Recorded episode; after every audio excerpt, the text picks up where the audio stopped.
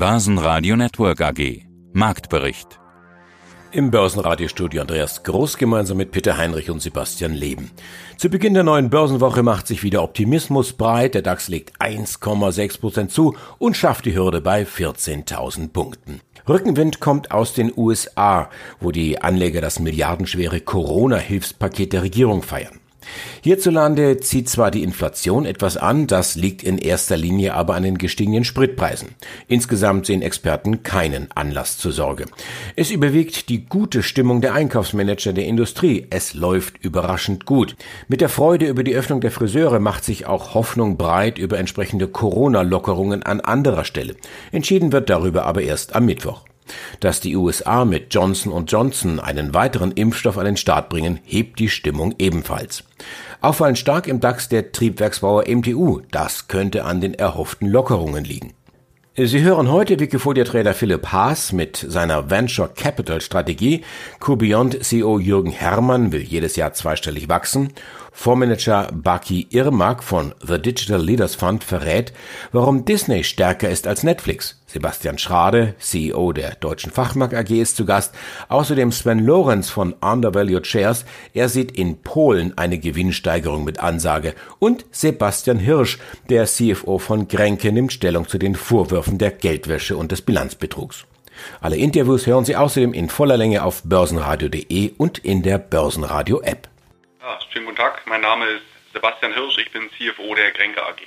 Und in ihrer Aktie geht's weiterhin rund, aber sie tun genau das, was in dieser Situation aus meiner Sicht das Richtige ist. Sie gehen raus und erklären, was los ist. Wir hatten schon im Oktober ein Interview geführt zu den Vorwürfen, die damals aufgekommen sind. Es gibt Vorwürfe, dass Positionen in der Bilanz nicht stimmen könnten. Spätestens seit Wirecard ist man bei solchen Vorwürfen ja sehr empfindlich, vor allen Dingen bei der BaFin. Und genau die haben jetzt einen Bericht des Sonderprüfers vorgelegt und da wird Folgendes belegt. Keine Zweifel an der Existenz der Leasingforderungen Vorwurf der Geldwäsche nicht bestätigt. Die Aktie ist letzte Woche daraufhin zweistellig angesprungen. Herr Hirsch, wie sehr sehen Sie dieses Thema jetzt als erledigt an? Ja, wir sind auf der Zielgeraden, was die Prüfungen angeht. Das heißt, die Überprüfung, Untersuchungen. Von daher sind wir da zuversichtlich, das schnellstmöglich erledigen zu können, wenngleich wir natürlich noch einige Aufgaben vor uns liegen haben. Wir müssen an vielen Stellen Maßnahmen ergreifen, haben an einigen Stellen auch schon Maßnahmen ergreifen, um Dinge umzusetzen im Bereich der Geldwäscheprävention, im Bereich Compliance, im Bereich äh, des Risikomanagements. Das haben wir angestoßen. Aber viel wichtiger aus unserer Sicht ist eben auch zu betonen, dass die Substanz unseres Geschäftes bestätigt wurde und wir damit eine solide Basis haben, um nach vorne blicken zu können in die Zukunft und wieder erfolgreich Geschäft machen zu dürfen. Jetzt ist ein Wochenende quasi ins Land gegangen. Die Anleger konnten alle nochmal nachdenken. Und heute verliert die Aktie wieder deutlich. Das können Gewinnmitnahmen sein nach den deutlichen Kursgewinnen am Freitag. Sie sind noch weit entfernt von Kursen der Vergangenheit. Vor ziemlich genau einem Jahr lag der Kurs noch über 80 Euro. Aktuell sind es knapp über 30. Wir haben Vertrauen verloren und das wollen wir wieder zurückgewinnen. Das haben Sie schon im letzten Interview gesagt. Wie ist denn gerade die Investorenstimmung? Können Sie das einschätzen? Ja, wir haben am Freitag eine wichtige Meldung gemacht mit einer tiefen Transparenz, haben positive Dinge berichtet, Dinge berichtet, die nicht so gut waren in der Vergangenheit, die wir anpacken werden. Das ist wichtig und das Beste, was wir aktuell tun können. Die Stimmungslage der Investoren, die spiegelt der Aktienkurs wieder. Wir haben viele Investoren, die langfristig investiert sind. Wir sehen aber auch immer wieder Verkäufe, wir sehen immer wieder Käufe. Von daher ist der Aktienkurs, denke ich, ein ganz gutes Stimmungsbarometer. Für uns gilt es, unsere Aufgaben zu erledigen, nach vorne zu blicken und die Substanz, das Geschäftsmodell weiterzubringen. Und dann wird der Aktienkurs, wie ich es immer sage, langfristig eine Frage der Zeit sein und sich auch wieder in die Richtung entwickeln, wo er hingehört. Dann wollen wir doch mal diese Baustellen ansprechen, die Sie gerade genannt haben, beziehungsweise die Sie ja schon am Freitag genannt haben. Das sind ja Themen, in die gerade auch von Medienseite natürlich mit dem Finger gezeigt wird. Es wurde das Wochenende über viele Medienberichte veröffentlicht, die sich mit Ihnen beschäftigen. Viel Kritik. Die Süddeutsche schreibt von einem verheerenden Zeugnis, der Spiegel von schweren Fehlern. Welche Fehler sehen Sie denn am schwersten an, beziehungsweise was können Sie schnell besser machen? Das sind ja häufig Prozesse. Bei Ihnen muss es im Prinzip jetzt ja alles ganz schnell gehen. Wir haben bereits im Oktober angekündigt, das Franchise-System zu integrieren, die Franchise-Gesellschaften zu übernehmen und in Zukunft ohne Franchise-Gesellschaften und ohne Finanzinvestoren zu expandieren und wieder zu wachsen. Das ist ein Pfad, den wir in der Umsetzung haben, den wir weiter voranbringen. Wir haben mit der Isabel Rösler einen Chief Risk Officer bekommen, eine Umsetzung, die auch unmittelbar der Aufsichtsrat in Angriff genommen hat, hier das ganze Thema Risikomanagement, Compliance zu stärken, funktional zu stärken, auch personell zu stärken. Und auch da sind wir in vielen Bereichen dabei, uns personell zu verstärken. Das werden wir auch weiter umsetzen. Und das ist der Weg, den wir ganz klar gehen wollen. Und hier die Schlusskurse vom Montag. Der DAX mit einem klassischen Schlussspurt. 14.013 Punkte, ein Plus von 1,6 Prozent. Beim MDAX sind es 2 Prozent plus 31.900 Punkte glatt. Und da schnell der Blick nach Österreich. Der ATX plus 2,2 Prozent. Schlusskurs 3.076 Punkte. Mein Name ist Jürgen Hermann und ich bin der CEO der Cubion AG. 2020, das Jahr der Veränderung bei QBeyond. Aus QSC wurde QBeyond und dann kam noch die Corona-Pandemie hinzu. Jahreszahlen 2020, die vorläufigen Umsatzzahlen gab es schon Ende Januar. Umsatz 143 Millionen Euro, gerundet. Das vorläufige EBTA rund minus 2 Millionen Euro, Konzernergebnis minus 20 gerundet. Aber das Jahr 2020 ist ja mit keinem der Vorjahre zu vergleichen. Oder doch ein bisschen? Was war denn alles neu im Jahr 2020, auch im Bereich Onboarding von Systemen, SAP, Cloud, IoT, Microsoft Azure?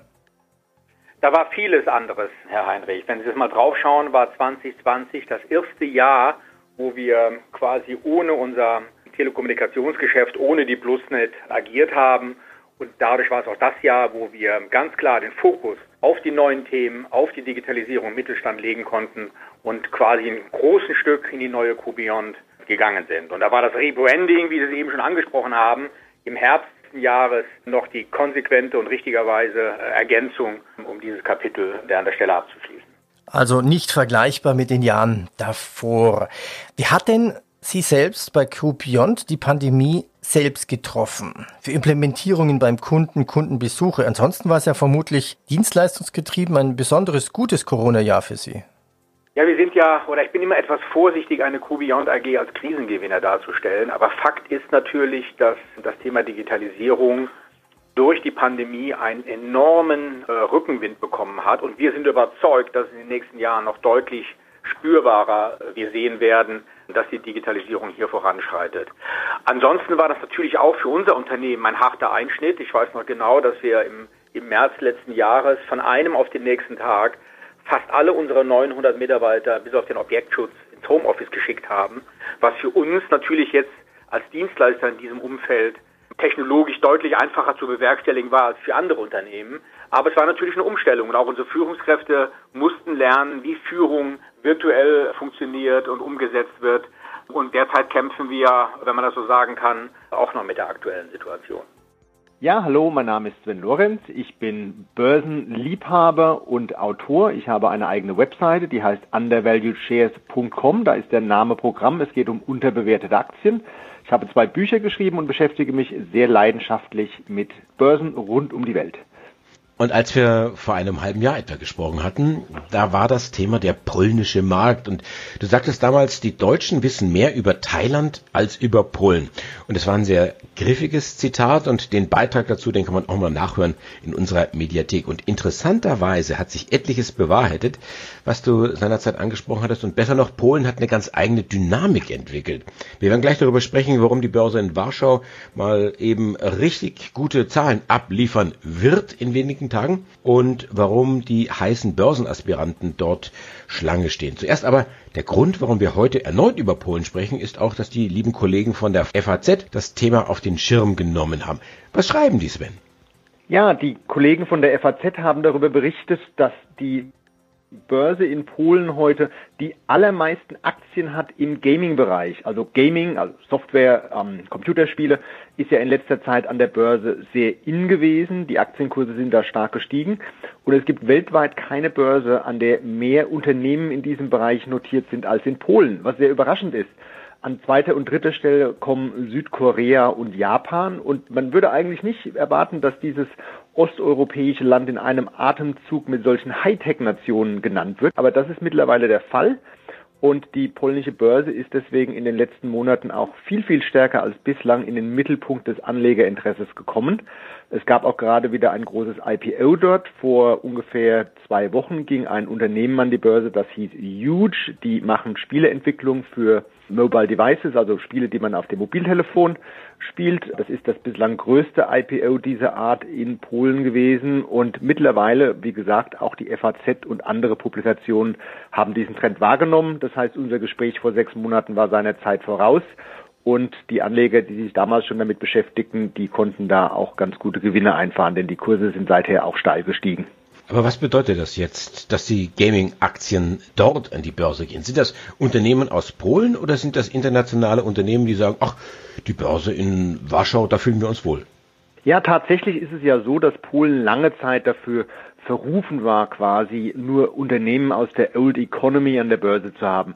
Die Börse Polen vor einem Jahr, wenn Sie da jemanden danach gefragt hätten, die hätten gesagt, ja, das sind zwar niedrige Kurs-Gewinn-Verhältnisse, aber die Unternehmen dort, die verheizen Braunkohle, um Energie zu erzeugen, oder das sind Banken oder andere Branchen, die halt eben einfach etwas angestaubt und nicht besonders wachstumsstark sind.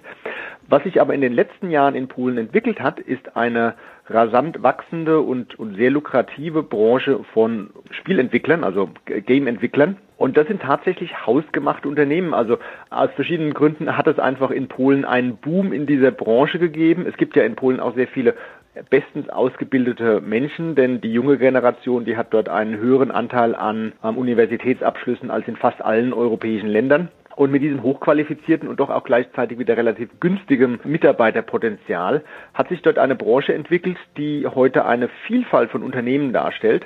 Und alleine in den kommenden sechs bis zwölf Monaten sollen nochmal 20 IPOs, 20 Börsengänge aus dieser Branche alleine in Polen an die Börse gehen, was sehr gut für die Börse Warschau ist in mehrfacher Hinsicht.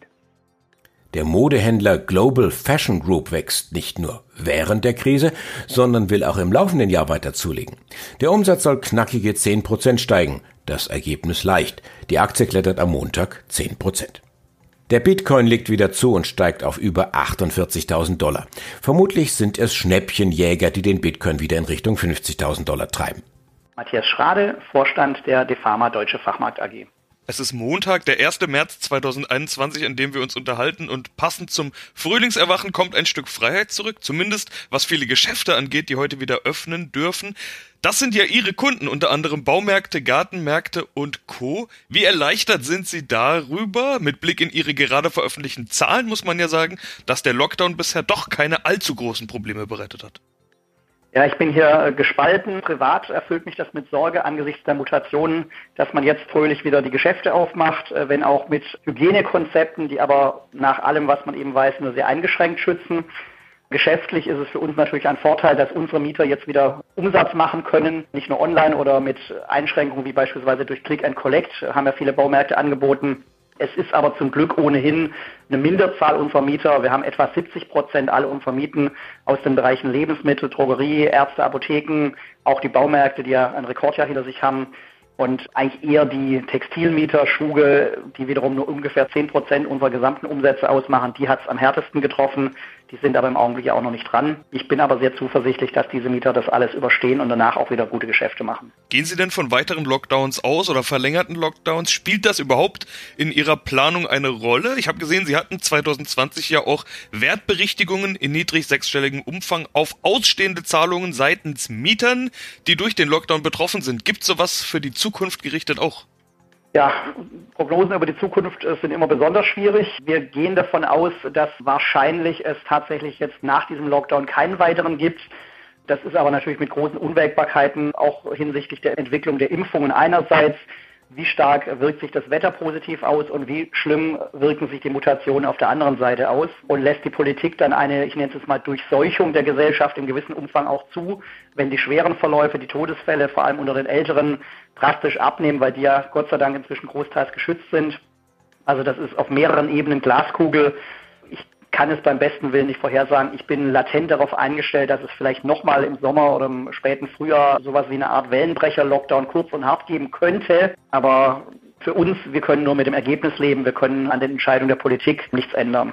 Ein paar Prognosen über die Zukunft wollen wir nachher trotzdem noch ansprechen. Aber erstmal der Blick zurück. Die Jahreszahlen 2020, die sprechen eine eindeutige Sprache. Allein schon die Überschrift sagt alles.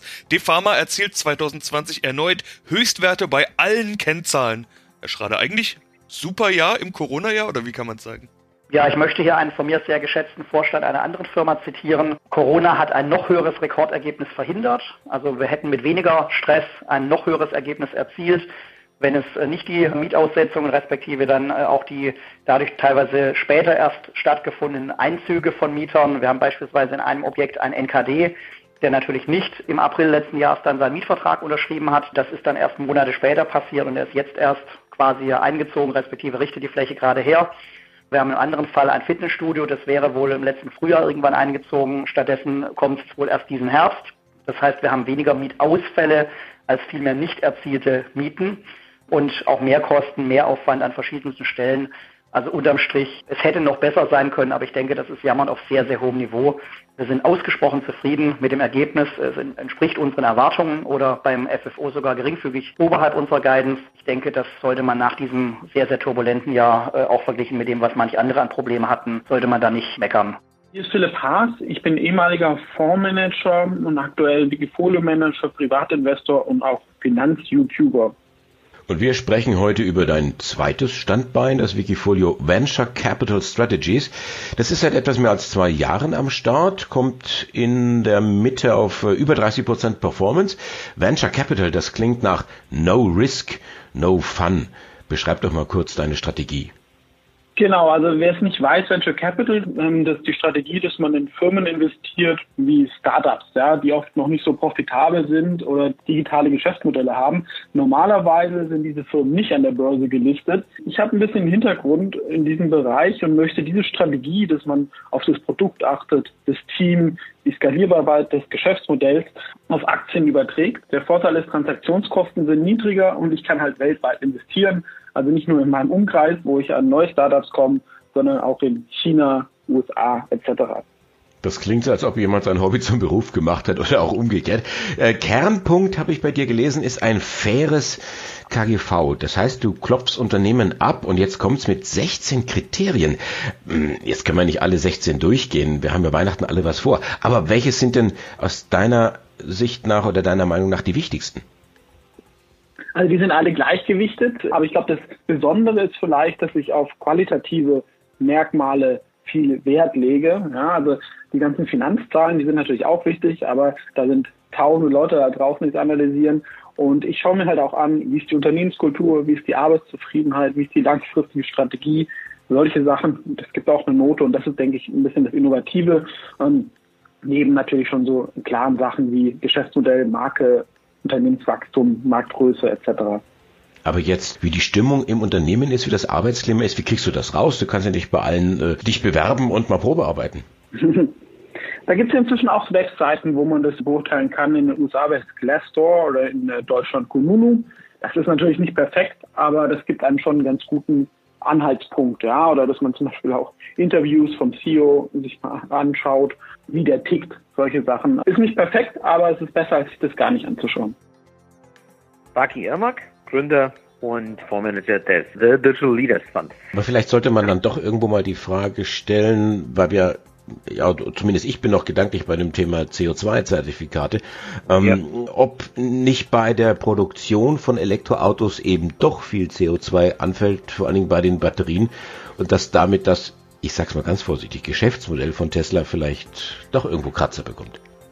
Ja, ich denke, die Investoren wissen also, dass der Gewinn von Tesla 2020 in Höhe von 700 Millionen dass der ausschließlich, aber wirklich ausschließlich auf den Handel von Abgaszertifikaten zurückzuführen ist. Also die herkömmlichen Legacy-Unternehmen wie in den USA, wie General Motors und Chrysler und Co sind hingegangen und haben aktiv eben Abgaszertifikate gekauft, weil sie die CO2, ihre eigenen CO2-Ziele nicht erfüllen und davor entsprechende Vertragsstrafen oder Strafen befürchten und deswegen sich mehr oder weniger da freikaufen. Und diese Konstellation auf der einen Seite, Tesla hat 500.000 Elektroautos produziert, die Konkurrenz praktisch gar nicht. Und Tesla hat daraus ein schönes Geschäftsmodell gemacht und hat insgesamt für 1,6 Milliarden Abgaszertifikate verkauft. Das heißt, ohne die Abgaszertifikate hätte Tesla ein negatives Geschäft. Aber jeder weiß, das ist nur.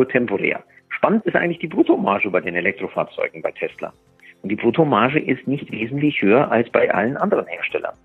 Natürlich sagen, sagt jeder, das ist eine Frage der, der Skalen und irgendwann produziert Tesla nicht mehr 500.000, sondern 5 Millionen.